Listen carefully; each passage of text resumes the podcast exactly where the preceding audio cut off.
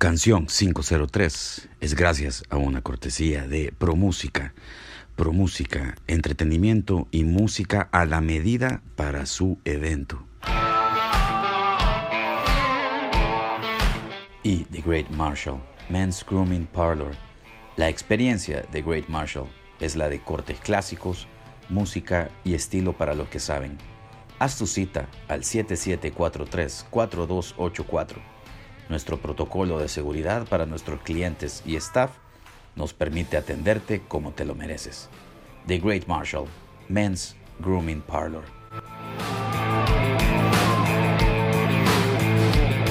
Familia, ¿cómo están? Bienvenidos al episodio 9 de su podcast Canción 503. Mire, generalmente los podcasts de Canción 503 se dividen en dos tipos. El primero es el histórico, es cuando platicamos con una banda, con un artista, y platicamos de su carrera, de su historia. Y el segundo tipo es cuando hay un nuevo lanzamiento, un disco, ¿eh? que merece el análisis completo de esa producción. Nuestra misión y nuestro deseo es que obviamente haya la mayor cantidad del tipo 2, es decir, que cada semana pudiésemos analizar y compartir con ustedes una plática con un artista que está lanzando un nuevo producto a la escena musical salvadoreña. No siempre se puede, pero eso es lo que más quisiéramos, que cada semana les presentáramos un nuevo disco. Esta semana, mire qué bonito, tenemos el lanzamiento de una producción de una banda legendaria, ¿eh? de una banda eh, que nace en la década de los 80 y ha tenido diferentes formaciones, pero el hilo conductor de más de tres décadas es el señor Rafael Alfaro, una persona que lucha por la música nacional diariamente. La plática la complementa Raúl, que es el productor de OVNI. ¿Usted cree en los ovnis? Nosotros sí. Bienvenidos. Este es el episodio 9 de Canción 503. Y como siempre, la música del podcast Canción 503 es cortesía del señor Carlos Walter. Dele volumen, por favor, Carlitos.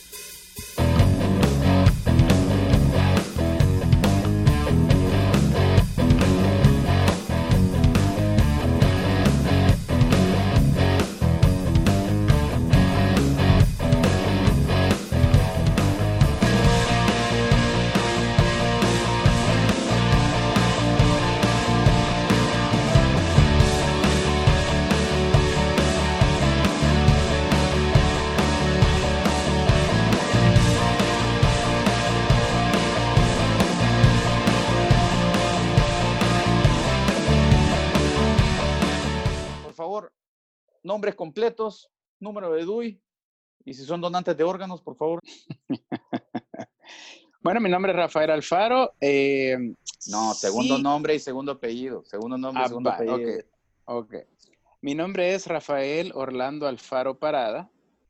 Y sí, yo creo que he puesto donador de órganos en mi documento.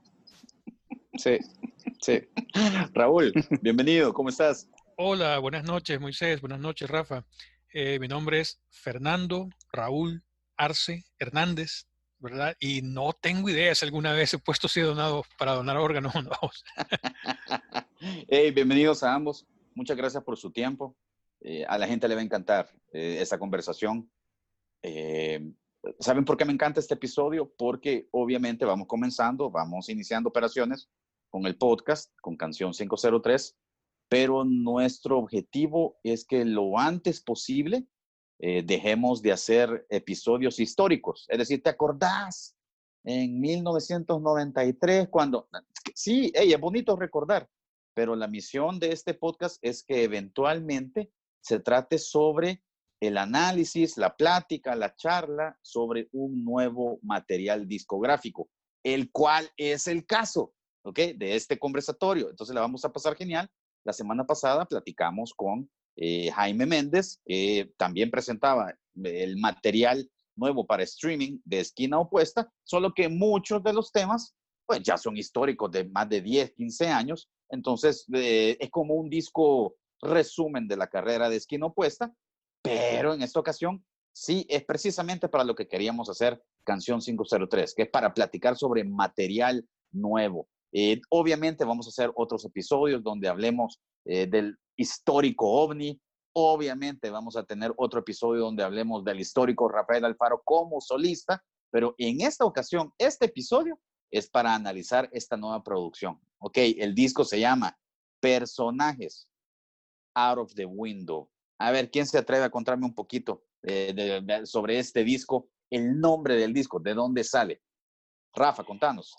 Bueno, eh, primeramente gracias eh, Moisés por tomarnos en cuenta, gracias Raúl también por tomarte el tiempo y acompañarnos, ya que pues tú eres parte esencial de esta producción. Y déjame decirte que Personajes Out of the Window es un álbum como muchos de los de OVNI, sino pues prácticamente casi todos. Eh, un álbum conceptual, ¿no? El cual pues siempre la, la idea es buscar un tema en el cual, eh, o más bien sobre el cual traten las canciones. En lo particular, eh, OVNI, eh, y pues en, lo personal, pues yo ya no pienso en una canción, ¿no? En que estoy haciendo una canción, sino que pienso en hacer un álbum. Y desde ese punto de vista, ninguna canción está realmente terminada hasta que está puesta en un álbum y esta tiene que ver con todas las demás canciones de una u otra manera.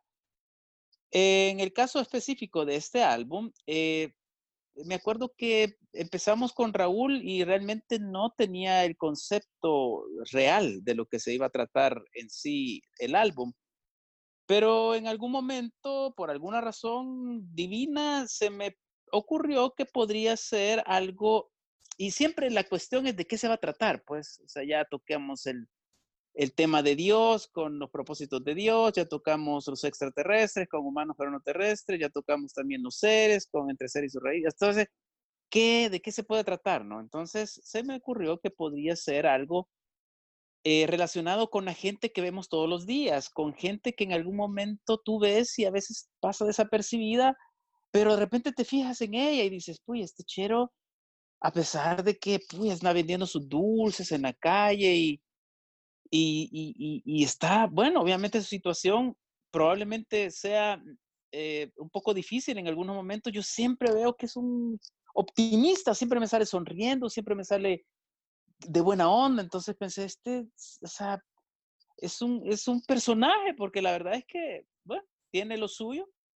Y así se me fueron ocurriendo en las melodías que ya en algún momento tenía en mi cabeza, algunas más desarrolladas que otras, tratar de hacer esta cuestión de personajes y desarrollar en sí eh, gentes y cómo yo me las imaginaba y cómo yo las veía. Tengo que... el, out eh of, the window, que significa en español el fuera de la ventana, eh, ¿dónde entra? ¿Dónde entra el concepto de fuera de la ventana? Ahí, a eso iba. El out of the window es un anexo o un apéndice el cual o la cual quise agregar porque desde el álbum Humanos pero no terrestres se empezó a incluir canciones en inglés en, los álbumes. Cosa que OVNI hacía desde el principio, cantar en inglés, pues, pero se puso la onda del español, nos pasamos al español y después, en este nuevo siglo, se me ocurrió retomar de nuevo el inglés. Eh, por cuestiones que en algún momento hablaremos ya cuando hablemos más de OVNI, ¿no? Pero eh, pensé, bueno, siempre es algo, porque otros títulos en otros álbumes los hemos puesto en inglés y en español el mismo título. Pero esta vez quise simplemente agregar, o en el caso del álbum simple, ¿no? Que simple es la misma palabra en inglés y en español. Se me ocurrió poner Out of the Window porque ponerlo en inglés para justificar el hecho de que hay canciones en inglés. Y el Out of the Window es como ponerlo en contexto de la famosa frase Out of the Closet cuando, cuando alguien sale del closet, ¿no? Entonces, mm, ponerlo en el closet era muy, eh, evocarlo muy a la frase, pues cuando alguien eh, gay sale del closet, ¿no?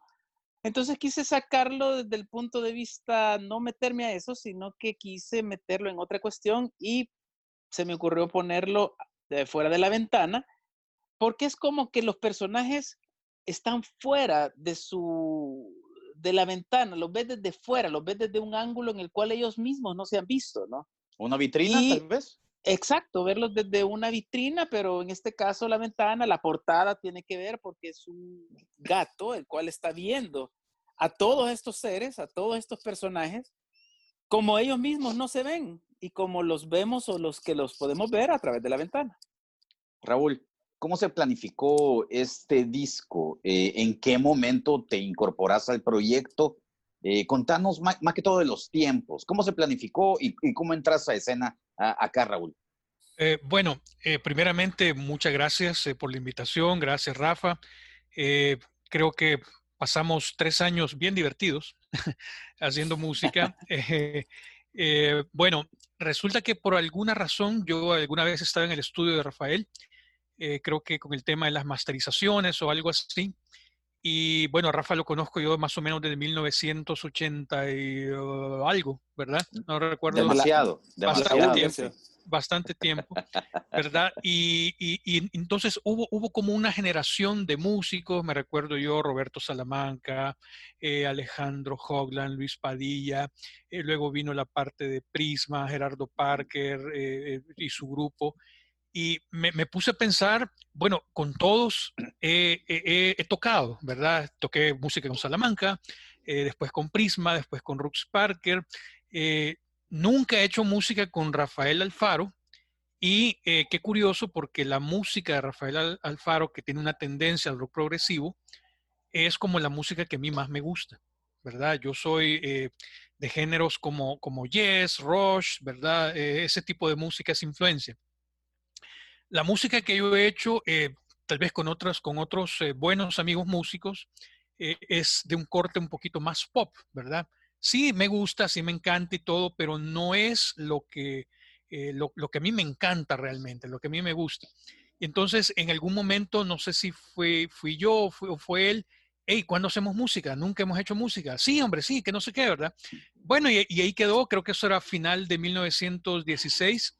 Eh, de repente por, la, ah, por eh, marzo, abril de, 2017, eh, Rafa me, llama, mira, de verdad, agarrémoslo en serio, comencemos. Y me empieza a enseñar los acordes de una, de, una tonada que es específicamente El Atraedor, que es la, canción que sonó hace, hace poco y que todavía está sonando, creo yo. y bueno, dámela. Y eran vacaciones, la, eh, la trabajé en vacaciones, se la mandé, dije, vas a ver si le va a gustar. Bueno, la cosa es que el arreglo, ¿verdad? Musical, hice las bases, las baterías, metí algunos sonidos ahí eh, eh, un poquito estrambóticos y resulta que le gustó. Raúl, pero tú nunca has estado en un escenario con Rafa, o sí habías compartido escenario con Rafa. con el mismo escenario, sí, pero él primero y después yo, y, pero nunca en el mismo grupo, ¿sí? siempre yo eh, tocando eh, con, alguien más. Eh, entonces, bueno, esa fue la primera canción, ¿verdad? De ahí partió y terminamos más o menos, y, te digo porque yo tengo las fechas de las sesiones, ¿verdad? En, en la computadora, a finales de 2019, ¿verdad? finales, mediados, no, recuerdo bien, pero, pero sí, fue, fue toda una experiencia. Eh, yo, yo, creo que eh, fue, no hubo, digamos, no fue todo color de rosa, hubo algunas eh, diferencias de opinión, todo se, se, pudo solventar de la manera más cordial. Y, y, así, fueron tres años muy divertidos, ¿verdad? Muy, muy entretenidos. Y creo que el resultado, pues ahí está. Raúl, te queríamos preguntar, ¿cómo es, eh, ¿cómo es trabajar con Rafael Alfaro en un estudio de grabaciones? Porque yo conozco a Rafa, lo admiro, pero si algo que me daría miedo es ingresar a un proceso de grabación con Rafa Alfaro por miedo a que, no, es que Rafa se va a echar, eh, eh, y tal vez es un prejuicio, tal vez es un prejuicio, pero Rafa se va a echar dos horas en este solo de guitarra cuando, quien quite, yo vengo de una escuela más light, más casual, más, ah, lo que te salga, con su mente, que sí me imagino a Rafa como esta persona que trata de ser perfeccionista en algo. ¿Cómo es trabajar con, con Rafa Alfaro? Eh, mira, creo que en los tres años, eh, si fue una o dos veces que estuvimos eh, juntos en el estudio, fue, estoy exagerando. La grabación se hizo por el sistema de colaboración. Es decir, yo trabajaba en mi estudio personal de la casa, ¿verdad? Eh, y cuando tenía algo, pues yo se lo enviaba a Rafa. Rafa hacía sus comentarios, hacía sus cambios. Él se tomaba todo el tiempo que fuera necesario para grabar sus partes, ¿verdad? Y me enviaba lo que, eh, lo que él había grabado. Yo lo adicionaba a lo que, eh, a, lo que yo tenía y creo que es de las maneras más cordiales de trabajar, ¿verdad? Te evitas una serie de, situaciones que, sí, que a, lo mejor pueden volverse un poquito cansadas, ¿verdad? en estudio y es precisamente porque los tiempos han cambiado muchísimo. Por ejemplo, este proyecto en 1990 quizás no hubiera sido posible. Hubiéramos tenido que pasar tres años metidos en, el estudio y, bueno. Rafa, eso te quería preguntar. Eh, ¿Ustedes trabajaron estilo pandemia antes de la pandemia entonces? Así fue. Eh, bueno, Raúl sugirió esta clase de metodología, ¿no? La cual para mí era novedosa. Ya me la habían planteado eh, con músicos extranjeros, pero bueno, no sé, siempre me pareció algo impersonal, algo que... Y, en realidad sí, eh, tienes razón en el hecho de yo tomarme mi tiempo para hacer las cosas. En realidad, sí, a veces soy meticuloso y a veces no realmente, pero eh, sí sería difícil realmente. Yo me pongo a preguntarme a mí mismo, mí mismo, ¿cómo sería grabar con otra gente la cual me tuviera que estar grabando y no hacerlo yo propiamente? ¿Aguantaría el hecho de todos mis errores? ¿Aguantaría o sería, o sea, sería penoso para mí también el hecho de que alguien piense que yo vengo y solo hago las cosas y me salen a la primera y soy un gran ácido en esta cuestión de tocar. Eh, y, no, pues en realidad son cosas que hago y vuelvo a hacer. Y, y era más difícil cuando hacíamos las cosas en cinta, ¿no? Porque era una sola toma y era lo que quedaba, ¿no? Podías editar y tomar esto de esta toma, ponerlo con esta y armar una toma de una voz o de un solo o de una, lo que sea, cualquier instrumento era hacer la toma y si no te quedaba, pues volver a hacer la próxima. Desde ese punto de vista, pues eh, la gente se perfeccionaba, ¿no? Más que ahora. Pero eh, el método, como repito, fue novedoso para mí, fue interesante. Eh, también, pues, tengo que decir que Raúl tuvo bastante paciencia conmigo, ya que para mí fue difícil, bueno, era algo que yo quería hacer desde quizás el álbum anterior, simple, el que alguien produjera OVNI y dejar de hacerlo yo. ¿Por qué? Pues porque ya quería sentía, siento la necesidad de, de que alguien lo vea desde otra perspectiva, de que ya sea no solo yo el que ve dentro, fuera, de un lado y del otro a, a OVNI, ¿no? Y dado que OVNI pues dejó de ser una banda y se convirtió en un proyecto, eh, pues me dio mucho más eh, la oportunidad de, querer hacer esto con alguien más. El punto era, o la pregunta era, ¿quién? ¿Con quién poder hacerlo?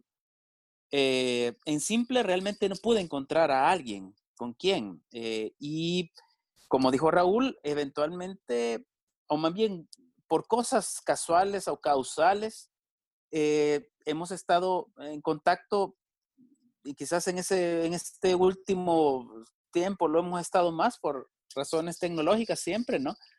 Y pensé, bueno, Raúl podría ser una buena opción, pues porque yo sé, y esto es bien curioso porque lo acaba de decir Raúl, pues a Salamanca, a él, a otros, les, o sea, les, gusta el rock progresivo, pero no lo practican, por decirlo así, pues. Eso te iba a preguntar, pero tú sabías que a él le gustaba el rock progresivo porque, o sea, tú lo habías visto tocando tres cuartos de nada y tres, de tres cuartos de nada a, a esto, ella a mí me fascina tres cuartos de nada, pero tiene muy poco que ver con, con OVNI. Sí, ¿qué te puedo decir? Yo sé a Raúl que le gusta, yo sé que Raúl le gusta, pues, igual que a, como yo le dije, a, Roberto. Eh, pero, como repito, no lo practican, pues, o sea, no, no, no lo ejercen. Pero sí, sabía que Raúl le, gustaba, lo que no sabía era si iba a querer hacerlo, pues. Y fue para mí una sorpresa el que no me pusiera demasiada cuestión como, mira, sí lo vamos a hacer, pero lo vamos a hacer y poner alguna clase de condición o qué sé yo, pues. Eh, obviamente la condición fue, bueno, hagámoslo de esta manera, pues. Y eh, realmente fue lo que andaba buscando. O sea, Raúl aportó mucho al sonido, a un sonido nuevo de OVNI para este álbum, que es algo que creo yo se ha logrado en los álbumes anteriores en su momento con las personas que hemos trabajado. Obviamente son diferentes y por ende se logra un nuevo sonido. Pero este particular tiene un más allá porque es Raúl quien quien aportó más allá de lo que yo podría haber, ah, o sea, dicho, ¿no? Eh, Raúl. Rafa, Rafa, te quería preguntar, eh, entonces, ¿cómo lo definimos? Definimos que son composiciones de Rafael Alfaro y producción de Raúl Arce, o cómo lo ven ustedes? Dos. Mm, yo podría definirlo de esta manera. Eh, a Raúl lo busqué como productor específicamente. Sin embargo, a la hora de los cubos, obviamente sí tuve que ver en producción y sí Raúl también tuvo que ver en la composición, en algunas cosas, desde el punto de vista en el que si yo puedo acreditarme la composición de la canción tal cual, pues eh, la, la, maqueta, la cancioncita que la puedo tocar solo con mi guitarra, yo solito, Raúl eh, eh, tuvo que ver mucho en cómo terminó sonando la canción y algunas estructuras también, pues eh, yo creo que definitivamente es más producción, definitivamente la que Raúl logró y yo podría meterme en algún momento como coproductor por el hecho de, de, su, de, bueno, también tuve que ver con el sonido, pues, porque es inevitable desde ese punto de vista. Raúl, ¿y tú eres el responsable que tenga esos tintes pop electrónicos, el disco, que me encantan, por cierto, felicidades. Eh, obviamente soy fanático de Rafa, pero si algo que tal vez yo quisiera que, que incursionara eh, más seguido Rafa es en el pop, porque tiene una voz, en mi opinión, de, eh, deliciosa, privilegiada, pero no le entra tanto al pop, obviamente que porque tal vez no es lo suyo, pero me encantaría. Er, Raúl, ¿es responsabilidad tuya que eh, en algunos momentos en el disco suene ese pop delicioso? Eh, no. Y te voy a contar un secreto. A ver, eh, siempre que Rafa me mostraba, digamos, una, una maqueta, una maquetación de, cómo era la canción, a veces me decía, mira, dale con toda libertad a ver qué, se te ocurre, ¿verdad? Pero de repente me decía, mira, esta yo la siento como, como medio pop ok, medio pop, decía yo. Bueno, chivo, medio pop. Eh, la canción que acaba de empezar a sonar es La Singular y esa canción tiene un sonido eminentemente pop. Pero si tú le pones atención al ritmo de la batería, por ejemplo, es un ritmo similar a la batería de Tom Sawyer, de Rush, ¿verdad? Es haciendo el mismo Entonces yo tengo mis, mis, mis, propios secretos, ¿verdad? Que creo que, es ¿verdad? Que, o sea, cómo, cómo, yo, cómo yo voy metiendo el, el, el rock progresivo dentro del pop, ¿verdad? O, eh, digamos, la estética de los sonidos, ¿verdad? Eh, eh, la, dimensión que algunos tienen, que son herencias del rock progresivo, pero que también suenan muy bien en pop, ¿verdad? No, no, me, no me disgusta nada más el pop, más, más sabiendo si yo tengo, tengo ahí mis... no, tus raíces también, o sea, has estado en eso. Así que sí, sí, sí. A ver, yo, yo no tengo problema con ningún género, absolutamente, yo... yo He trabajado también en estudio de grabación, he grabado desde el mariachi guadalupano, que es música vernácula y es casi que la música clásica de, los mariachis, pues es una cosa impresionante. Eh, he grabado pianos, he grabado sinfónica, rock, pop, lo que sea. A mí lo único que, que, sí yo, que, que sí yo me exijo es que eso tenga clase, que tenga calidad. O sea, puede ser incluso un ritmo tropical, pero tiene que tener esa, e, esa clase, ese estilo que lo haga eh, no del montón, ¿verdad? Ya, ya eh, vamos a hablar de eso, que hay una canción que tiene tintes latinos y, uy, yo no sé si alguien protestó de los fanáticos de Ómnicos, pero, pero, hay una canción con tintes latinos que me encantó, por cierto, ya vamos a hablar de eso. Eh, otra cosita, eh, a ver, tú sos responsable de haber definido que esto es batería electrónica o se pensó en algún momento en un baterista o dijeron, no, eso va a ser demasiado complicado, vámonos por, por la batería de software? Eh, a ver, el disco no lleva específicamente batería de software, ¿verdad? Eh, sino que más bien eh, son ritmos ejecutados, ¿verdad? Con una batería electrónica y luego cuantizados, ¿verdad? y adornados, obviamente, con, con, con, detalles y cosas. Es un, es un estilo de, de, producción de las baterías que, bueno, que simplifica bastante el proceso de microfonear una batería real y todo eso, ¿verdad? Eh, y, que, de hecho Rafa ya lo había hecho en un disco anterior y le quedó muy bien.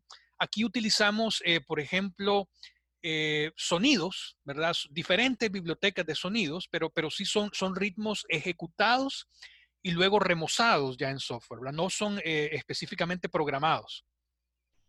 No, me encanta, me encanta. A ver, señores, iniciamos. ¿Les parece si comenzamos con con el análisis del disco. Antes que nada, felicidades. Me encanta, eh, qué delicioso. Se les agradece esos tres años de trabajo. Rafa, comencemos. El atraedor.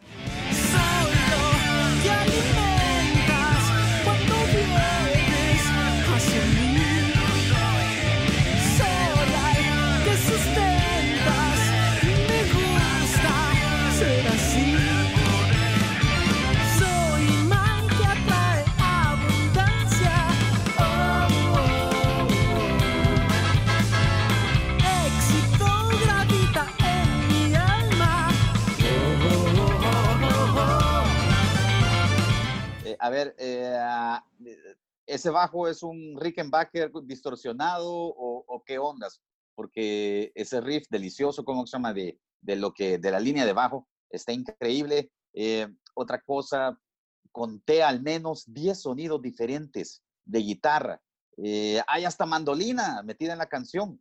me encantó la producción, Rafa. Y hay una, hay una frase, ¿cómo se llama? Que me encantó, la de soy imán que trae abundancia. Eh, ¿Estamos hablando de, religión o de qué estamos hablando en la canción, Rafa? Contanos, por favor. Bueno, eh, primeramente, el, el, bajo de esta canción es un bajo responsabilidad enteramente de Raúl. Él es bajista, así es como yo lo conocí, como un bajista, ¿no? Y me encanta el hecho que él busca el sonido del bajo de rock progresivo clásico que nos encanta, pues. El clásico, el clásico Chris Squire, que es el que detonó toda esta clase de cuestiones, ¿no? Y los que siguieron, Geddy Lee, y los demás.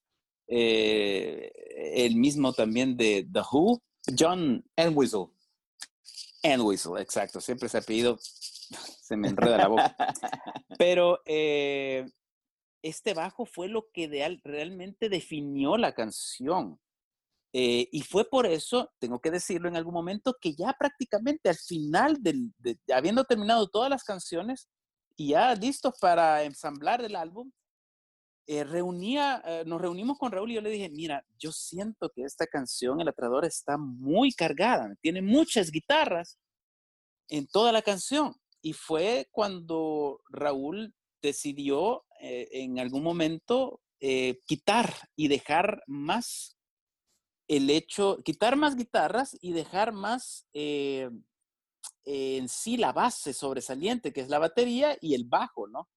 De hecho, hay un, momento, hay un momento donde solo está el bajo y la batería. Exacto, en la primera estrofa. Y me encantó, y me encantó. Exacto, a mí también me, encantó, me fascinó cuando la escuché ya así más limpia y dije, ah, esa es la que andamos buscando. Eh, de eso él te puede hacer más detalle, que que cómo fue que se le ocurrió quitar, poner o lo que sea, lo que dije yo, esto está muy cargado, hay que hacer, hay que hacer algo. Y se lo dejé a él en su, en su perspectiva. Por otro lado, sí tengo que corregirte porque lo que tiene esa canción en, determinado punto del solo no es un mandolín, sino que es, una, es? una bandurria. Bandurria. Es, una bandurria, es un instrumento, eh, no, sé realmente dónde se originó, pero sí sé que de esos instrumentos antiguos, pues, yo compré la que tengo en España. Y es un instrumento que siempre me gusta en algún momento tratar de meter esta clase de instrumentos exóticos al rock progresivo porque el género es bien agradecido con esta clase de cosas, ¿no? Poderle meter charango, poderle meter esta bandurria, Eh, sabemos, bueno, el, mismo Steve Howe ha metido el laúd, ¿no? Que fue algo que sí, también pero es, yo he metido. es tu sello, es tu sello. Tú le metes Entonces, instrumentos de cuerda no tradicionales eléctricos, eso. Exacto. Entonces, eh, eh, esta clase de cosas fue algo que, que en algún momento, uh, pues, ha sido característica o ha tratado de serlo, ¿no? No sé si de mi parte o de hecho un sello para OVNI. Eh, con respecto a, la letra específicamente, mi, mira, e, esto fue una discusión que tuvimos con Raúl, pues, porque la, la canción, el, trató de ser desde el principio una canción optimista y positiva desde el punto en el que yo creo mucho en la ley de atracción y creo en el que eh, soy un imán que atrae prosperidad, abundancia, bienestar, éxito, amor, rápida, fácil y constantemente, ¿no? Es un mantra que yo... es un mantra que yo... La siento oscura la letra, yo, yo, la, yo la agarré por el lado oscuro. Es que no, es que, es que a eso vamos, a eso vamos. A sugerencia de Raúl, eh, dijo, mira, ¿por qué no hacemos esta onda mejor desde otro punto de vista y hagámosla eh, eh, sarcástica y hagámosla tirándole a toda esta gente que atrae a la multitud para poder hacer de lo suyo y lograr sus propios beneficios a costa de tener su labia con la cual atrae a toda la gente y la engaña porque pues al final son sus propósitos los que realmente cuentan y no lo ve desde un punto de vista global y beneficio para la mayoría, digámoslo así, ¿no? Entonces, eso fue una discusión que tuvimos eh, y es algo que en algún momento eh, eh, ha, ha, sido bien interesante porque yo tengo que admitir que en todos estos personajes de las canciones que se ven, que se escuchan, que están en el álbum, yo me identifico con todas ellas desde algún punto de vista. O sea, yo también tengo algo de ese personaje. Entonces, cuando este personaje se tornó oscuro, ahí fue donde fue el choque para mí también, pues porque yo, des, y, fue en, en, las primeras entrevistas con las que, eh, que, yo hice al presentar esta canción, que yo dije, bueno, yo me identifico con, con las canciones de alguna manera, y aunque traté de decir que el personaje del de, atraedor era uno y yo tengo otro, es, es otra mi perspectiva, eh, Raúl me llamó la atención después de esa entrevista, me dijo, no, men, no te relaciones con esa canción para nada, o sea, este es un es un personaje. Uno de esos es, es un, un, personaje, personaje que, que, que, es quizás el más malo de todos los que está en el álbum, pues. Cierto. Pero, cierto. Pero la canción fue concebida desde el punto de vista universo bueno, pues. Y en las cosas buenas que dice la canción son las que me veo yo, pues. Y creo sí, que en lo que se tiene que ver la mayoría, ¿no? Me llamó eh, mucho la atención que inicias con el atraedor y terminas con el evitador. Y ambos son negativos. Entonces yo no sé si hay una curva, si fue pensado así, ese es el concepto, o fue casualidad, o, pero sí me llamó la atención. No me acordaba del evitador, fíjate, sí, también ese personaje es uno de los... De, pero no, fíjate que... Y así comienza Mira, y así termina.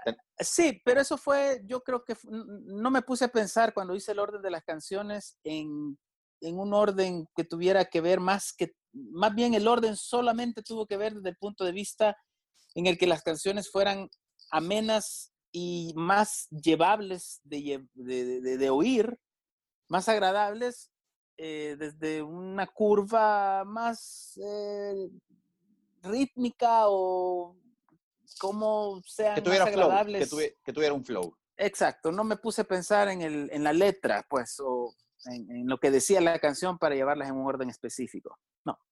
Exacto. Vamos apenas por la primera canción, ¿ok? Entonces, eh, que, por, sí. que, por, cierto, que por cierto, ¿cómo se llama? Es, es mi canción favorita. Eh, qué lástima que es la primera y no puedo decir, sí, es mi favorita, porque te da a entender que no, no escuché el resto del disco, pero ella es mi favorita, es la, es la que más me gusta. Como, este, tiene mucho color, mucho tinte y el riff del bajo está... Esa fuiste vos, Raúl. Sí, sí, sí, ahí en, en las partes de las bases de las canciones, ahí estamos colaborando con eso. Felicidades, Raúl. Ese sonido está increíble y el riff eh, es metal pesado. Yo sé que tal vez no te gusta, ¿verdad? El, no, el claro, me término. encanta. Raúl, contanos un poquito de la producción de La Singular.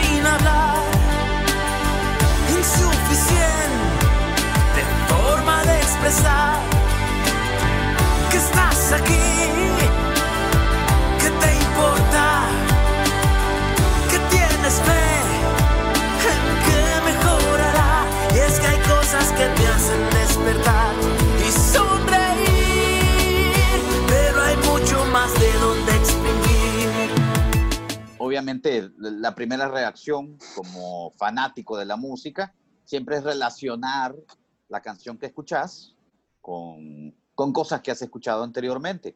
Y, principalmente cuando te gusta. ¿ok?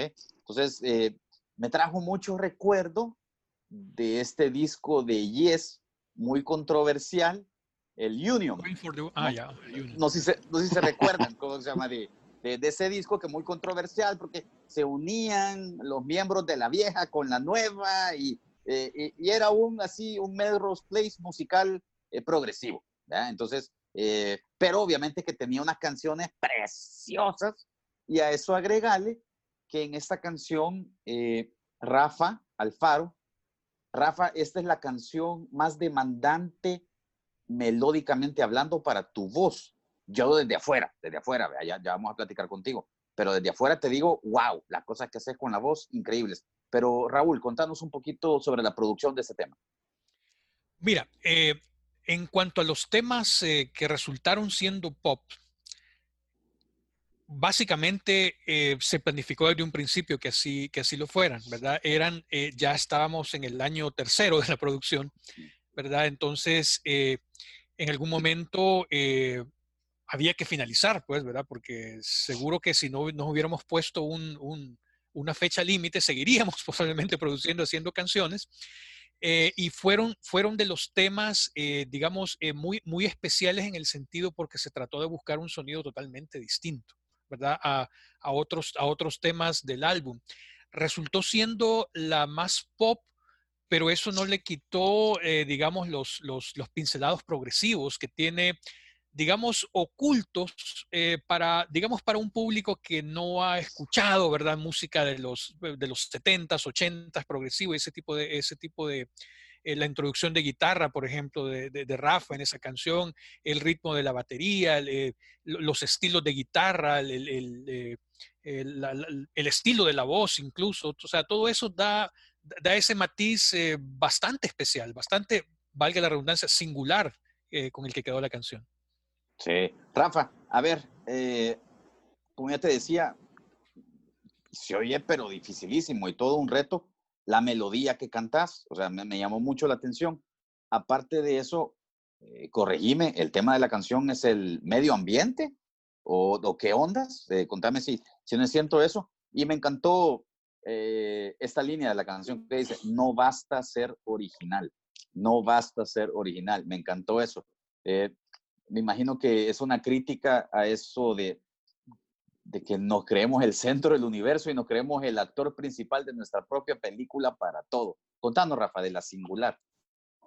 Mira, La Singular es una de las canciones que surgió ya, eh, digámoslo, en el tercer cuarto de la, de la producción. Pues, eh, si bien es la segunda canción en el álbum, fue de las últimas canciones realmente que se nos fueron ocurriendo. Esta canción siempre, bueno, hay siempre cosas que quieres decir, ¿no? Hay siempre cosas que de repente ves algo y dices, eh, quiero decir algo acerca de esto, ¿no? O sea, hay que decirlo. Y, y, y con esta canción, primeramente quería también que un personaje fuera, la gran mayoría son personajes varones. Y quería también tener personajes eh, que fueran eh, femeninos, ¿no? desde ese punto de vista, eh, la singular es una chera, supuestamente, aunque nunca se define realmente, pero, pero quise darle el toque femenino en el título, por lo menos, ¿no? Pero quitando el género en sí, eh, es una canción que habla de alguien que ve las cosas y siente que en estos dorados tiempos ya no es suficiente ser original, ya no es suficiente ser normal, ya la gente quiere algo más, ha perdido la, eh, la capacidad de asombro. Le puedes enseñar algo y lo ven, ah, ah ok, como algo normal, algo que, que, ya no tiene mayor eh, relevancia. No sé. Exacto. Me encanta que toques ese tema porque yo le llamo a esta generación la generación que ya vio a YouTube. Eh, eh, y, me, explico. Obviamente no hay espectáculo. Obviamente puedes decir que Kraftwerk o algo así, tal vez es más espectacular. Pero vaya, YouTube, el show de YouTube, del, de Chloe, todo es el show más complicado que ha hecho un humano. A eso agregarle Roger Waters, The World, eso. Pero top 3, top 2, vaya, de, shows en, en la historia de la humanidad.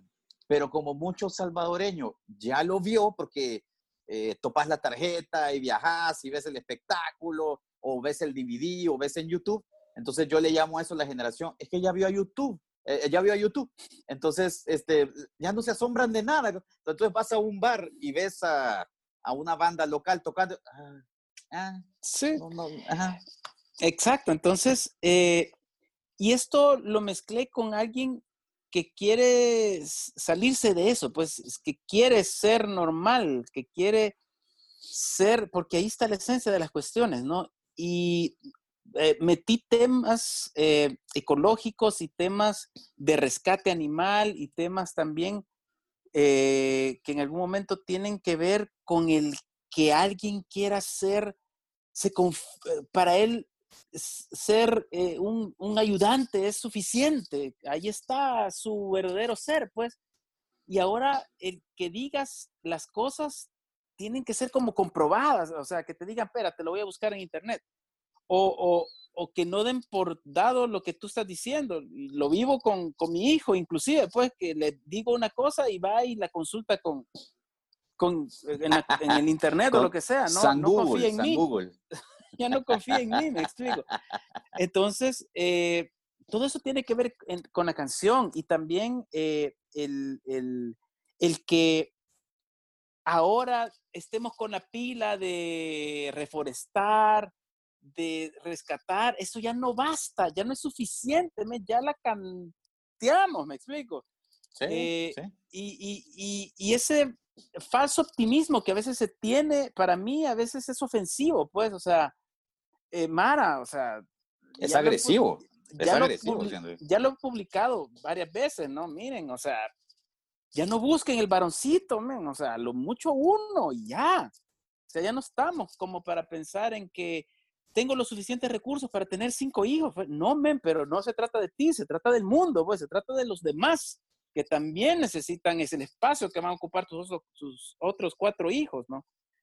Entonces, eh, todo eso quise decirlo de alguna manera y en, algún momento quizás la letra de la canción se vuelve un poco etérea, confusa, porque busco todos esos recovecos decirlos de alguna manera y que me quepan en una canción, pues.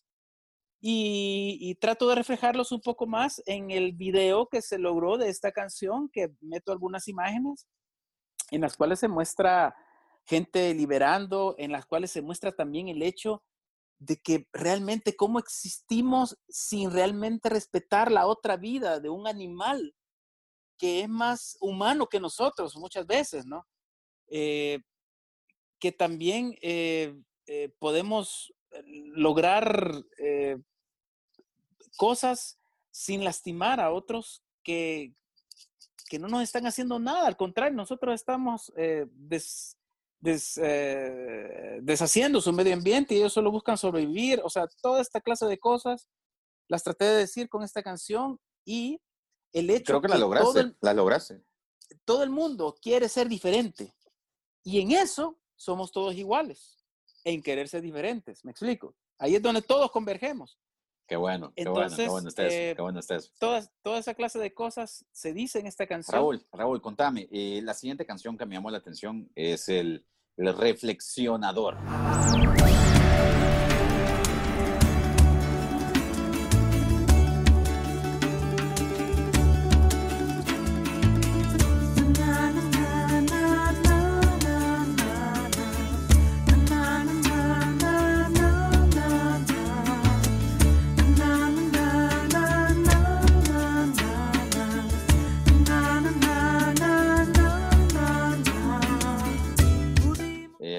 Mira, contame, Raúl, porque esa canción inicia eh, con una onda bien tribal, eh, bien primitiva, y comienza la melodía de na, na, na, na, na. O sea, obviamente que eh, no sé cuál de los dos sacó la raíz Beatles ahí, ¿verdad? Porque na, na, na, na, na, ¿verdad? Nos, nos vamos con, con el Hey Jude eterno.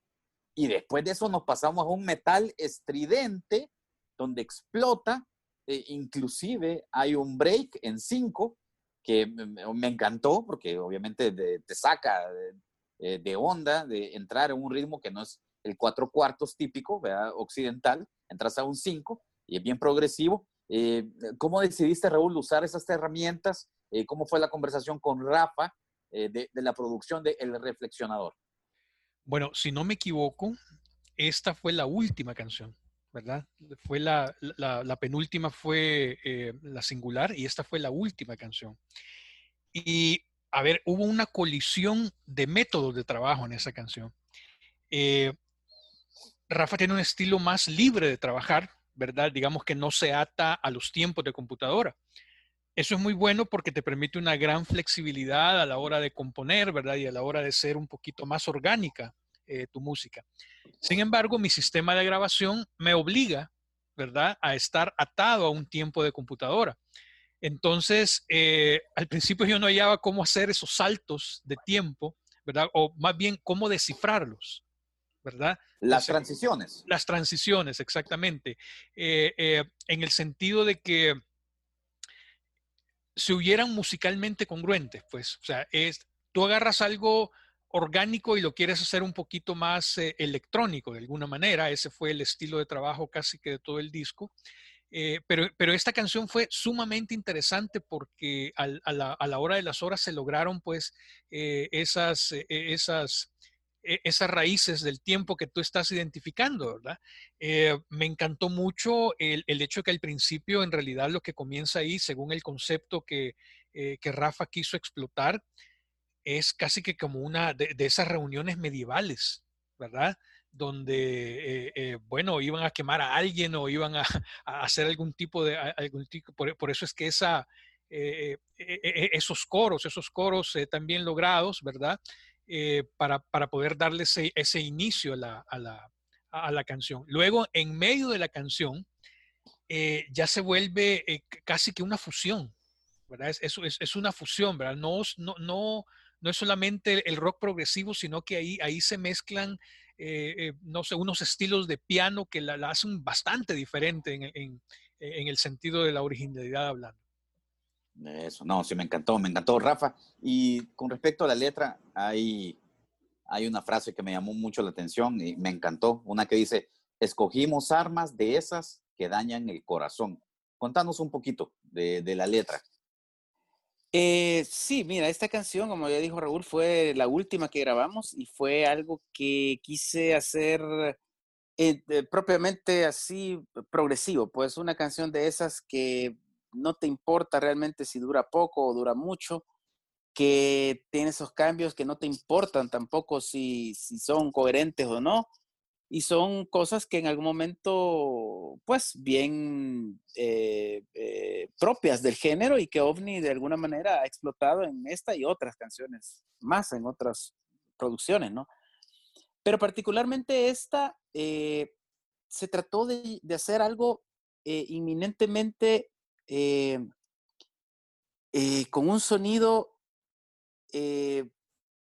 básico eh, y ligero. eh, y darle a la canción eh, una cuestión reflexiva con respecto al hecho de que este personaje eh, ve las cosas, cómo han pasado y reflexiona acerca de ellas. Y es algo que yo en lo particular me pregunto y me sigo preguntando. ¿Cómo es posible que a esta altura del partido estemos peor que antes? En muchas cosas. O sea, con esta clase de tecnología y esta clase de conocimiento que el humano tiene, deberíamos de estar mejor, deberíamos de estar eh, sin esta enfermedad, por ejemplo, deberíamos de estar eh, sin esta clase de contaminación, deberíamos de estar sin, sin, sin esta clase de cosas que nos deshumaniza. Entonces pensé que eh, el poder decirlo en una canción era bien interesante y el buscar en diferentes momentos de la canción diferentes ritmos para poder enfatizar las diferentes cosas que se querían decir. Eh, si te das cuenta, pues en la primera parte de la canción es algo bien ligero, bien ameno, bien bonito y, y, tengo que agregar que la voz en esa parte es bastante alta y creo que es de, de unas eh, de las canciones en las cuales, más que la singular, como, tú dijiste, me, me, costó más, ¿no? Poder llegar a esa tonalidad un poco alta, eh, ese timbre, ¿no? Por llamarlo de alguna manera. Y eh, poder buscar en sí, llevar a esa parte también donde ya llega el piano, el cual los solos de ese piano tengo que darle el crédito a Gerson Flores, que sin yo mencionarle realmente lo que quería, ni tampoco el tener mucha influencia de un grupo que nos encanta, a los del rock progresivo, que es Emerson Lake Palmer, logró mucho el acercarse sin él saberlo a unas cosas que yo las considero bastante, que alguien que no sepa es una gran influencia de Emerson cuando no lo es, realmente, ¿no? El riff y el, y el eh, el, riff del piano, el acompañamiento básico, sí se me ocurrió a mí, pero de él surgió el poderle dar esos matices y ese solo que se logra en ese, en ese piano y me parece fantástico. No, ese solo muy bueno, muy bueno. Y bien muy Poco, poco usual. Entonces ya para eh, terminar con, con, la pregunta específica de la letra, pues quise ser de alguna manera eh, decir esa clase de cosas con respecto a que eh, reflexionemos en el hecho que no deberíamos estar como estábamos. Estamos muy atrasados con respecto a cómo pienso yo. Deberíamos el humano debería de estar eh, a estas alturas del partido. Perfecto. Raúl, pasemos a la siguiente canción que me llamó la atención. Me llamó la atención de Influencer.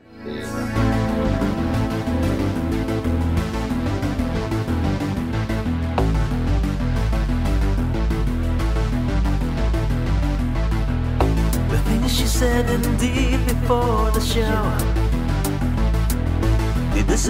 a long time ago. The internet and social media exploded. She didn't know the show begun. Eh, ya vamos a hablar con Rafa de la letra. No me aguanto por escucharla. ¿Cuál es la visión de, de la letra de Rafa?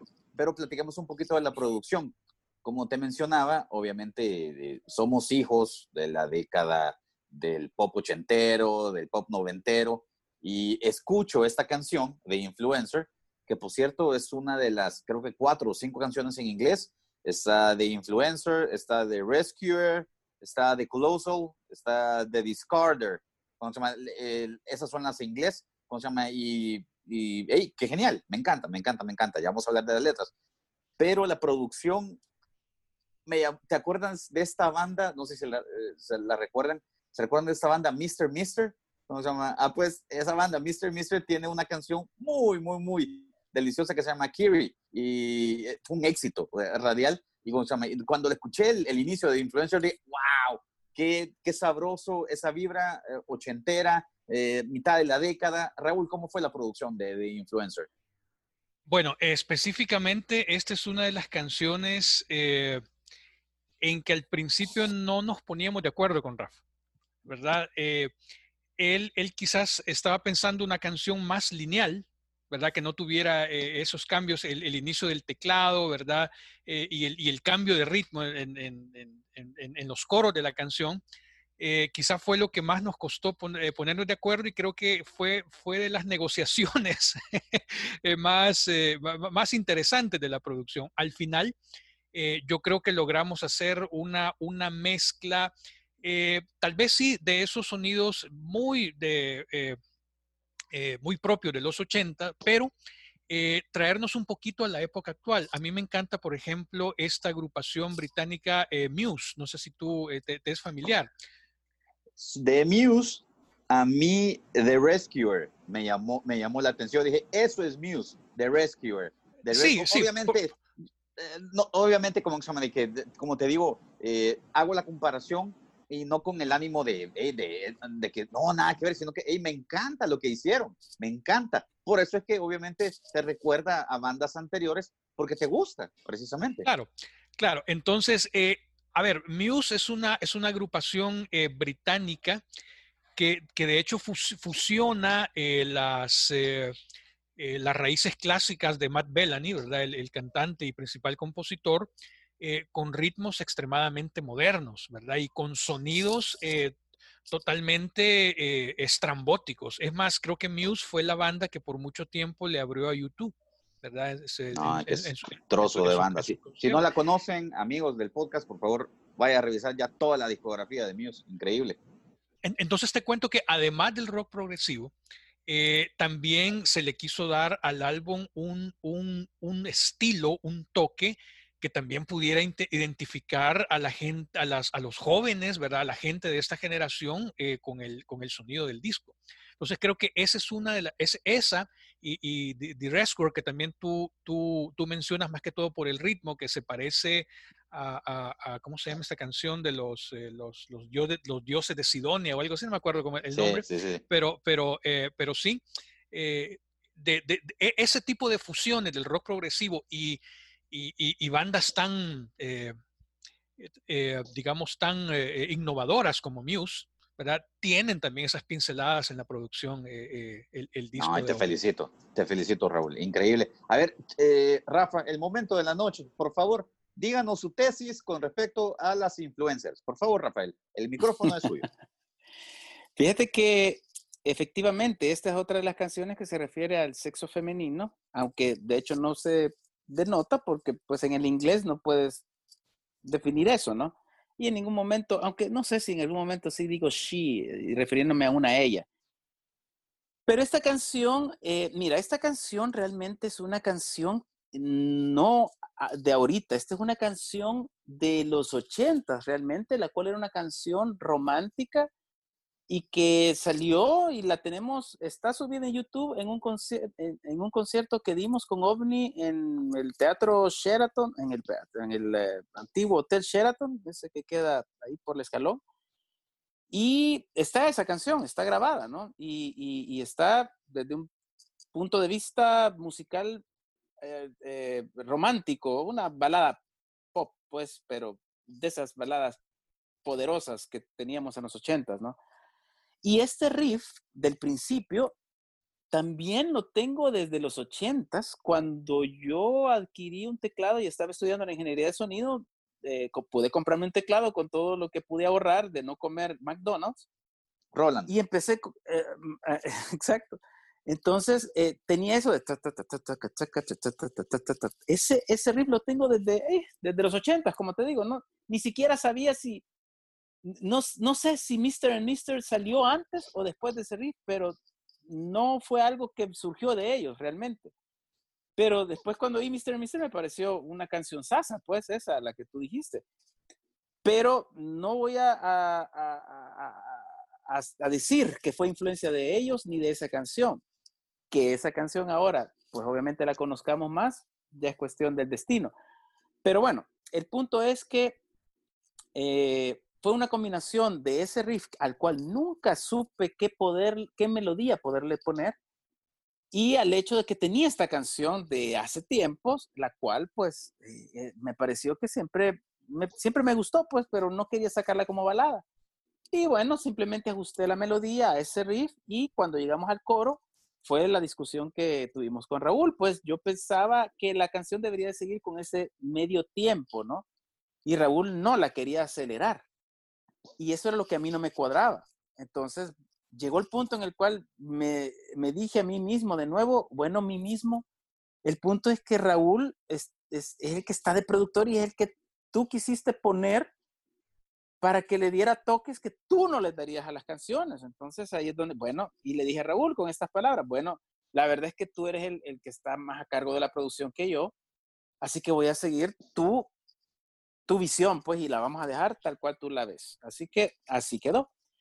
Ahora, volviendo ya a la pregunta específica, que es la letra, mira, a mí me, bueno, me van a perdonar y disculpar, pero ese nuevo término de influencer realmente siempre me ha parecido chistoso y nunca he sido eh, en pro de, de, esta clase de término y, y de esta clase de personas a las cuales se les ha dado ese término que ahora son gentes que influyen en la forma de ser, vestir, pensar de todas las demás.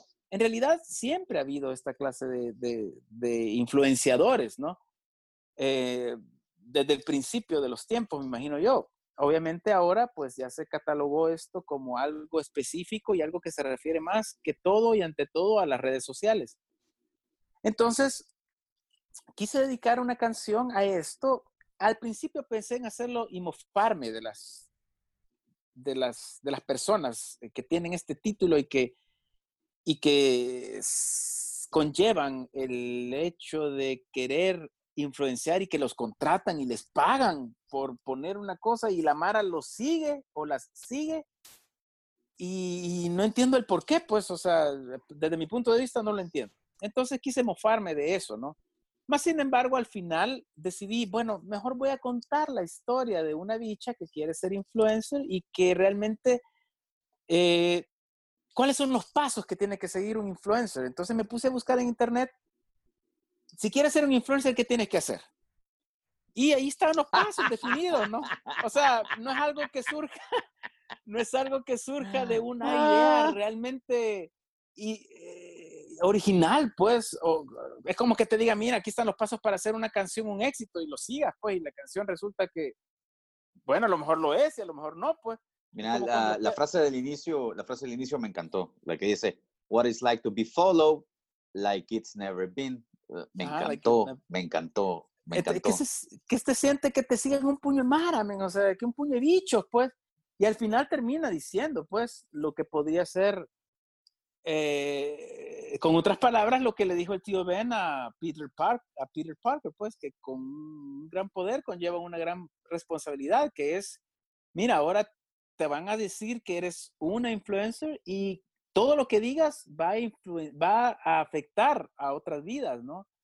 Así que ten cuidado con lo que dices, porque a la hora de los cubos, pues, dado que ya eres lo que querías ser, tienes el poder de hacer que muchas vidas cambien para bien o para mal, en este caso. Raúl, Raúl, eh, platiquemos un poquito de la que mencionaste, de The Rescuer.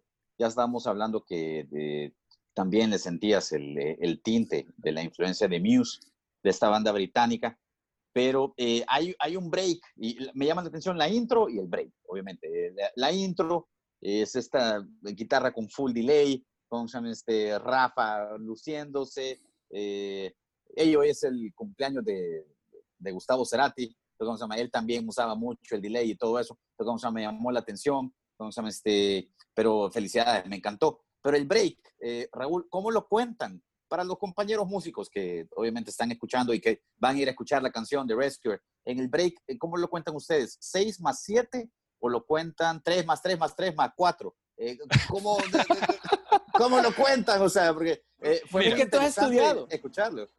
Mira, eh, a ver, yo soy más del estilo eh, de sentir la música. ¿Verdad? No, no soy de, de, de la escuela tanto de contar, ¿verdad?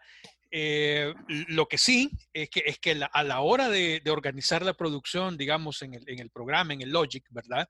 Eh, tú a fuerza tienes que saber, ¿verdad? De, de tiempos, ¿verdad? De, métricas, eh, y ese tipo de escalas. Y, bueno, eso, eso, es parte de la, de, la, de la, anécdota general de este disco, pero el, el, la influencia progresiva, ¿verdad? En, la parte de en medio, ¿verdad? Y eso, eh, ahí hay, unos sonidos eh, de, unos, de unos bajos con efectos, ¿verdad? Que van haciendo como un, como un contrapunto, con unos, con unos soniditos como eh, como aquellos famosos ataques de orquesta que se pusieron de moda en algún momento, pero con sonidos renovados. Eh, y, hacen, hacen, un, hacen un contrapunto, siento yo, con el estilo eh, que, bueno, yo lo llamo acaballado, ¿verdad? Que es el, estilo general de la canción, de la, de la, parte, de la parte de las estrofas, ¿verdad? Porque tiene ese, ese ritmo que más que, más que caja y, bombo se basa en, los toms, ¿verdad? En, los, en, los, aéreos, ¿verdad? Y entonces ese le da ese, e, esa dinámica que como que tú sientes que vas cabalgando durante, durante, la canción. Y luego llevamos al parón progresivo bueno, que le da eh, es, ese, toque, ese sello progresivo que todo el álbum tiene, a veces más obvio que, eh, que, en algunas partes que en otras, pero que sí lo lleva. Sí, no, y me encantó cuando sacan la tarjeta de presentación. Buenas, somos banda progresiva. Eso me encantó. Rafa, quedan dos canciones que yo quería analizar. ¿Qué te parece si entramos con The Colossal? Obviamente The Colossal es, hey, es una obra de 14 minutos casi.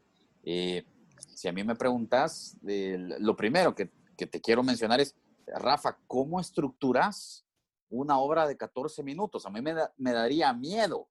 Eh, yo vengo de una banda de que si pasamos de tres minutos, eh, no, está mala la canción, está mala, está mala. En eso vienes tú y te sentás con examen. Es más, la única canción larga que hicimos fue contigo. Los, eh, ¿Te acuerdas cómo se llaman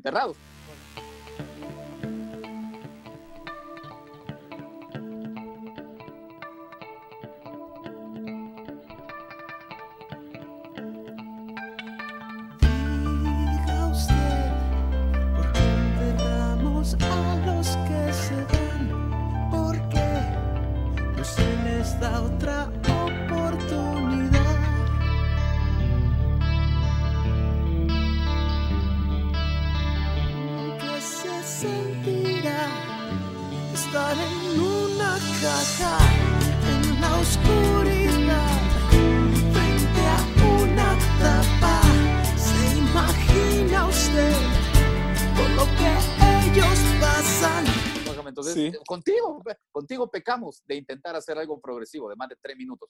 Entonces, ¿cómo se llama? Pero tú, ¿cómo te sentás a producir algo de, de, 14 minutos? Y la otra cosa que, eh, eh, obviamente, soy fanático, pero tú sabes mucho más de eso. Eh, ¿Sacaste tu Steve Howe interior con la intro o cómo fue la onda? Porque sí me encantó, me llamó la atención. Y, y por último, ¿de qué habla la canción? Contanos, por favor. Eh, bueno, sí, mira, solo quiero agregar eh, con respecto a The Rescuer, la canción anterior que acabamos de estar platicando de, eh, que esa canción es una de las que le dedico a mi amada esposa, porque ella es una gran rescatista de animales y quise dedicar algo también a estas personas. Mi hermana también es una gran rescatista de animales y quise dedicar una canción para estas personas que bueno, son para mí admirables y extraordinarias y son parte de por las cuales si se salva el mundo es por personas como estas. Ahora bien, eh, pasando ya a esta canción eh, de, Colossal. Bueno, esta canción es, ha surgido y es la que eh, realmente sí es coautoría con Raúl. Raúl. esta canción surgió precisamente por la inquietud de Raúl. Él tenía, o, bueno, voy a decir tenía porque ya lo usamos, ¿no? Tenía este coro, eh, este riff, que es la parte de en medio, y también tenía eh, la introducción, la cual, pues, si es eh, algo de Steve Howe, pues es, más de él realmente, y él, sabrá decirte en qué se inspiró. Y, y me dio esas dos, esas dos de esas dos bases, esas dos partes de la canción, ¿no? Eh, y me dijo, mira, yo esta canción la tengo, o esta, estas partes las tengo desde hace un rato, las cuales él seguramente, o no sé, no me acuerdo sinceramente si me lo dijo o no, pero creo que estas dos, estas dos partes iban unidas. Era una sola canción, la cual em- em- empezaba y le seguía inmediatamente el coro, que es esta parte de rock bastante eh, eh, pesada, ¿no? Por llamarla así. Y eh, a mí me, me- encantó eh, la, la- las dos partes, pues, o sea, y, y pensé, bueno, esta es una de esas canciones, y, eh, y me dio la misma instrucción que, me- que yo le daba a él, ¿no? Mira, lo que se te ocurra, lo que se te ocurra, a ver qué te sale. Eh, y también me dio esta cuestión, me dijo, yo tenía estas esta parte de estas canciones, esta canción, o estas dos partes, no sé, y yo creo que si alguien la puede cantar y puede llegar a al, al registro que amerita esta canción para cantar esta parte, eres tú. Entonces, eh, yo siempre digo, pues, que lo malo no es que te den paja, sino que te la creas. Pero esta vez, esta vez me la creí, ¿no? Me la creí y dije, bueno, si Raúl puso su fe en mí, no puedo defraudarlo, pues, o sea, ya que él me ha dado esta canción que me encanta que sea eh, una coautoría de él y mía, eh, bueno, tratemos, pues. Así que eh, yo desarrollé las partes cantadas, eh, llamémoslas estrofas, llegamos a la parte pesada, la cual sí, la melodía me la dio Raúl, quizás en algún momento la modifiqué un poco, ¿no? Para poder cantarla de alguna manera más cómoda a mí. Y después llegamos a una parte en la cual descansa, que también sí fue, eh, creo que ocurrencia mía. Volvemos de nuevo a empezar la canción, pero en esta segunda parte ya hay, eh, hay, unos, hay unas partes que se diferencian de la primera, en la cual metemos un rock más pesado y después eh, llegamos a una parte en la que se vuelve un poco más funky la canción para volver a regresar a esta, ¿no?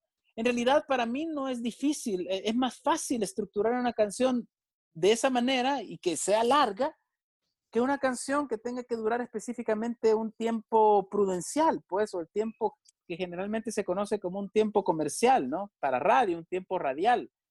Porque me puedo eh, liberar y decir, no me importa si esta eh, parte dura lo necesario que tenga que durar para desarrollarla, ¿no? Entonces, eh, es la segunda canción que sí no tuve reparo en que durara lo que durara.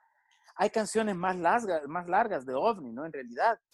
Pero sí eh, quise que hubiera una en la cual sí mostráramos que somos capaces en este álbum, para los primeros que oigan OVNI, de hacer canciones eh, que pasen de los clásicos tres minutos y medio o cuatro, ¿no? Eh, así que sí, esta canción, ah, bueno, ¿y de qué trata la canción? Me pareció que la canción tenía este coro tan grandioso y también decidí, bueno, ¿por qué no también tocar un personaje que no sea un, un ser como lo conocemos, una persona, ¿no? Sino que tocar un personaje que es parte de nosotros y parte de este mundo en el cual vivimos.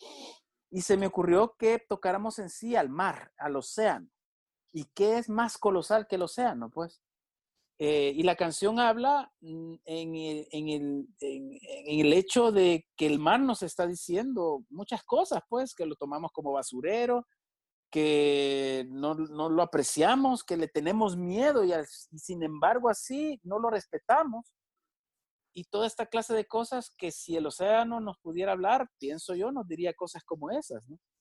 Entonces, eh, fue algo que me pareció bien interesante poder eh, eh, ubicar a uno de estos personajes del álbum en un ser que pudiera hablarnos y que fuera de alguna manera inmensamente grande, pues, y colosal como lo es el mar. Eh, bueno, acerca de, eh, de Colossal, ¿verdad?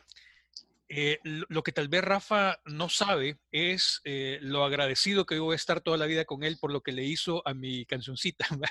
él, él la mira como, como, dos, como dos partes, pero era, era una clásica eh, cancioncita de dos partes al puro heavy metal, ¿verdad? Al, puro estilo heavy metal, ¿verdad? Y no, eh, yo, yo la hice pensando en otra influencia de, de, de mi juventud que es Iron Maiden. ¿verdad?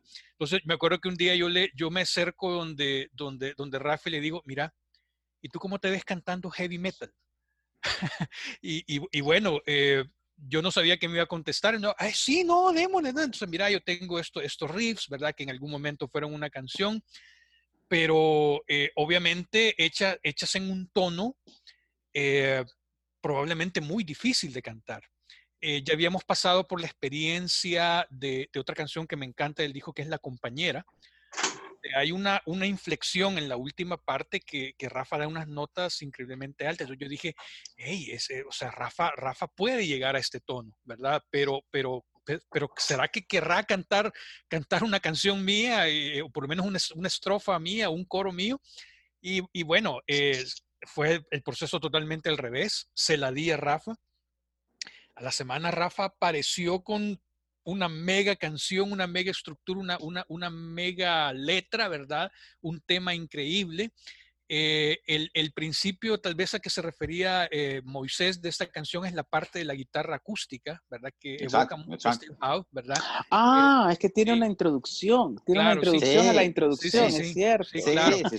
no me acuerdo. Eh, luego la canción ya en la parte de la producción lleva un bajo destrastado, ¿verdad? Un bajo que eh, un amigo de Rafa incluso eh, nos hizo el favor de, hacernos el, arreglo con el bajo para, para, que se le diera ese, e, e, ese toque. Eh, la parte de en medio de la canción, después de la, de la parte heavy metal, porque es una parte de heavy metal puramente dicha, es, una, es una parte que evoca más bien eh, la parte central de Close to the Edge, no sé si tú te acuerdas, eh, eh, I Get Up, I Get Down, toda esa parte. Entonces, más o menos ahí está la influencia inevitable en el ADN, creo que de ambos, ¿verdad? Es una, una, parte que se fusionó de algunas notas que yo tenía, otras que les puso Rafa y todo. yo, yo, yo la verdad quedé no solo contento con el resultado de esa canción, sino que quedé agradecidísimo por, con Rafa, pues, por todo el, el, el esfuerzo que hizo él en, hacer ese, ese, ese, mega arreglo. ¿verdad? Eso te quería comentar. No, perfecto. Rafa, eh, a ver, eh, contanos un poquito eh, con respecto a The Discarder.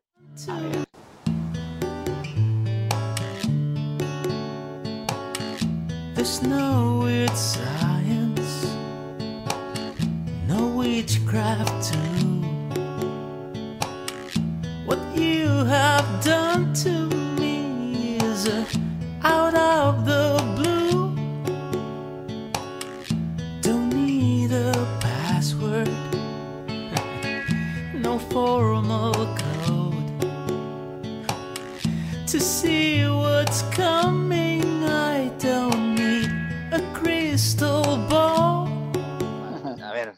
Rafa, Rafa, a ver, eh, no, no, espera, espera, no te he preguntado, pero, pero Rafael Alfaro. ¿Cuál era tu segundo nombre? Se me olvidó, lo mencionaste al inicio. ¿cómo Orlando. Rafael Orlando Alfaro. Eh, mire, ¿cómo se llama? ¿Soy yo o escuché tintes latinos en esta canción de Discarder? Es así, eh, me dio fiebre, ¿verdad? Tengo síntomas, ¿qué me pasa? Porque obviamente jamás me imaginé a un ovni grabando con tintes latinos. ¿Hay límites para ovni o ya te borraste esos límites, o no, de ahí, lo que te sale, lo que te sale, o fue influencia de Raúl, le echamos la culpa a Raúl, porque a mí me encantó que te, ah, no, fuiste, para que te salgas del guacal. Ey, ey, a mí me encanta cuando un músico se sale del guacal. Contame de esta canción, Rafa, porfa. Bueno, mira, estas eh, cuestiones latinas, de hecho, ya se dieron en una canción del álbum anterior, Simple, eh, en una que se llama ah, Receiving a Package. Ahí definitivamente hay una cuestiones, eh, pero de lo que se trata desde mi punto de vista es no adaptar el rock a las cuestiones latinas, sino que adaptar cuestiones latinas al rock, ¿no? En este caso, instrumentos. Esta canción de Discarder, el descartador, por llamarlo de alguna manera en español, eh, es la única que realmente Raúl no tuvo nada que ver. Ahí eh, él realmente salió librado. Y es una canción la cual yo le dije a Raúl, mira, quiero hacer una canción la cual tenga, eh, en este álbum, la cual tenga una, un toque simple, eh, que sea bien acústica y que se salga de toda esta cuestión que traemos, bastante eléctrica y electrónica, y, que tenga un pequeño respiro el álbum en el cual cuando la gente lo esté oyendo y se toma eh, la- el tiempo de escucharlo entero, sienta que en esta es, es, es una parte en la cual va a descansar. ¿no? Eh, y me pareció bastante lógico hacerlo después de esta, de la obra más, más larga y grande que tiene el álbum, que es la, eh, el Colosal, ¿no? Entonces, eh, pues esta canción simplemente fue porque estábamos, bueno, se me ocurrió por una- un juego de acordes que es bien clásico. Me metí a estudiar un poco estas cuestiones de, de- jazz y blues y algo que pues para mí era relativamente nuevo, aunque si lo he hecho ha sido inconscientemente. Y existe este patrón de acordes que ya no me acuerdo si es, eh, no me acuerdo cómo se llama eh, este patrón, pero es, es un patrón clásico y se me ocurrió hacerlo en estos tres acordes y me pareció que sonaba bonito y a esto simplemente se me ocurrió hacerle una melodía y después de eso agregarle el coro que ya es lo que se sale del patrón básico de creo que es 3 2 1 o ABC o una onda Siemens. Ya pues debería estudiar más realmente, pero lo que importa es lo que eso generó en mí y fue eh, la inspiración para poder crear esta canción que es la más simple del álbum y la más descansada. Y se me ocurrió hacerla también con una letra bien ligera y en la cual pudiera hablar de toda esa clase de, de cosas las cuales tú sientes por alguien y que en algún momento no es la, bueno, sí, quizás se vuelve, se puede volver, no sé si esta o La compañera es la canción más romántica del álbum, pero sí siento yo que es un romanticismo ya maduro, pues es un romanticismo de alguien que ya está con, con alguien, eh, valga la redundancia, desde una perspectiva de matrimonio y de un- desde una perspectiva más eh, eh, grande. Madura, pues. madura, más madura. Sí, madura, esa es la palabra, ¿no?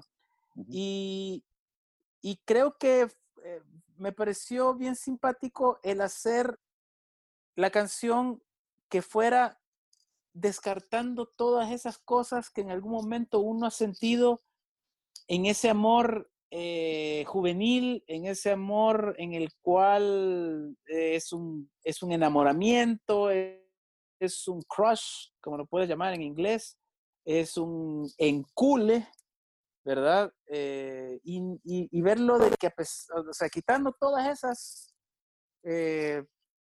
eh, teoremas, todas esas alternativas, te queda al final el- el- la, la esencia, que es que no necesitas nada de eso para poder querer estar o estar al final con la persona que quieres estar.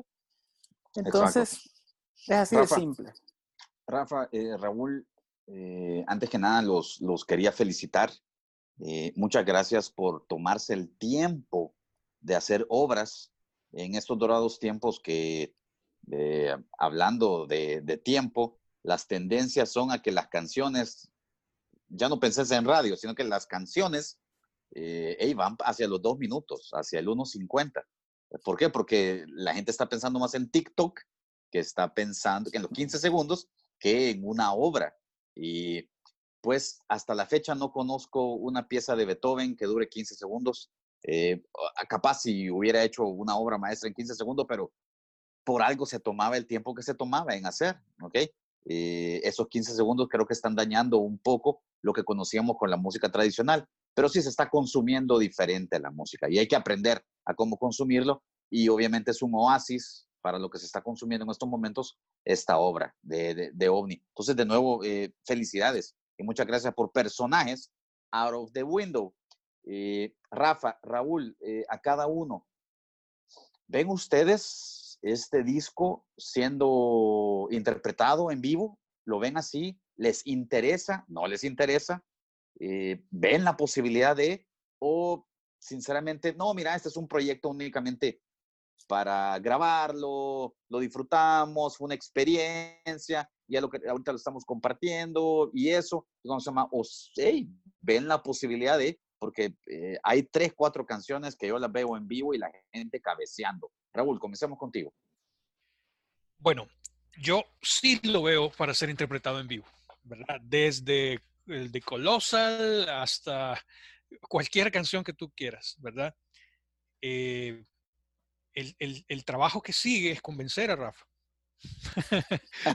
para, para, que él, o sea, para que, para que él se anime, porque eh, así como fue un desafío de tres años, ¿verdad? Grabar ese disco, eh, montarlo en un escenario eh, va a requerir eh, buen esfuerzo y buen sacrificio, ¿verdad? Pero eh, se, sería increíble. Yo, o sea, yo sí me lo imagino, sí me lo imagino, y me lo, me lo imagino no solo en vivo, sino que me lo imagino hasta sinfónico, ¿verdad? Ese es... Rafa, ¿tú?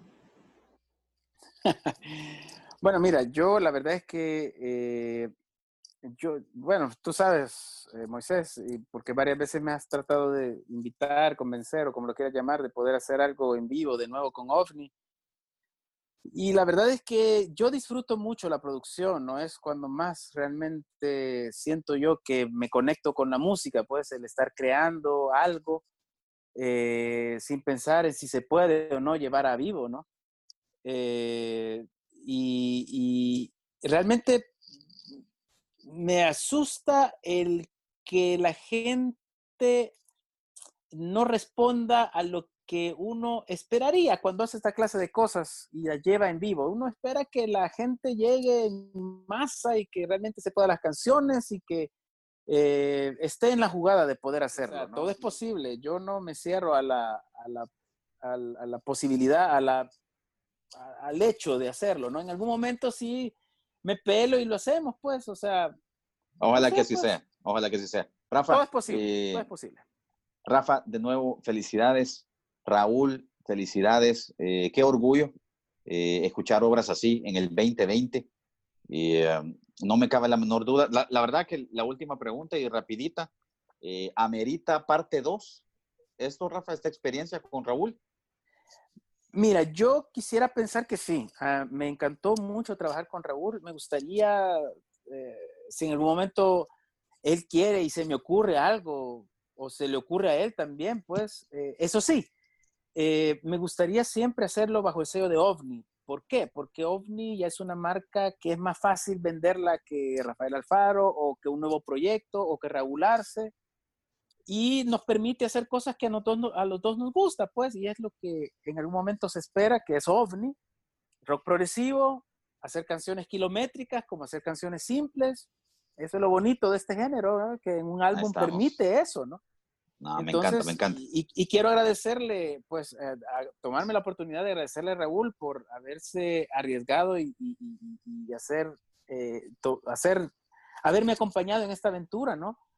Que OVNI, pues para mí es, es, una de las cosas que me mantiene con vida, ¿no?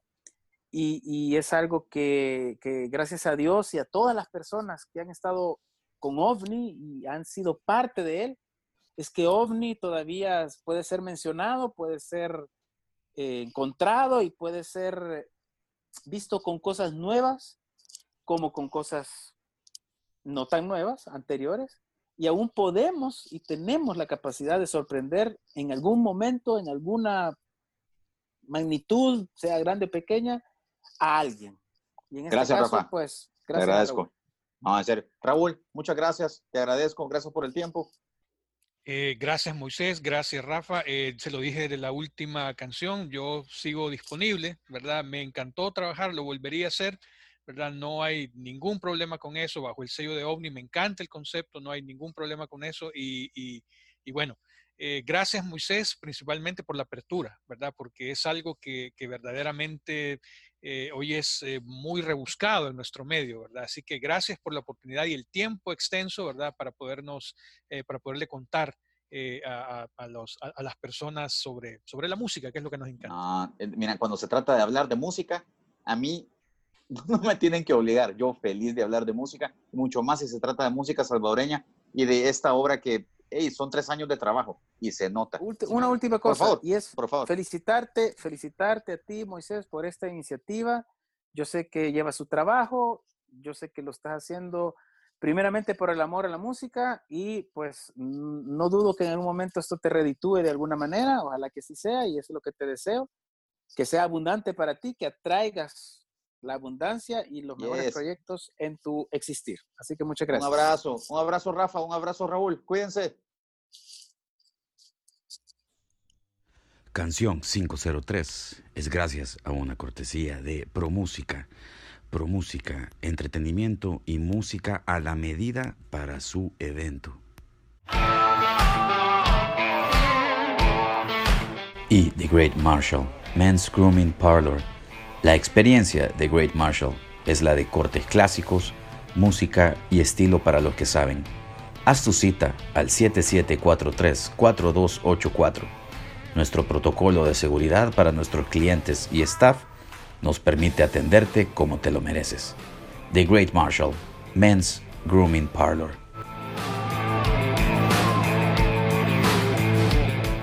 Familia, muchas gracias por habernos acompañado en este episodio 9 de Canción 503. Recuerde, suscríbase por favor al Spotify o al Apple Podcast y siempre revise el canal de YouTube de Buenos Días Sonora. Ahí está la plática, el video, hay fotos, hay contenidos. Sabemos que le va a gustar. Suscríbase por favor. Y de nuevo muchas gracias a Raúl y a Rafael Alfaro, a que le dieron vida a esta nueva producción de OVNI. Hasta la próxima semana, amigos. Y como siempre, la música es cortesía del señor Carlos Walter. ¡Vámonos!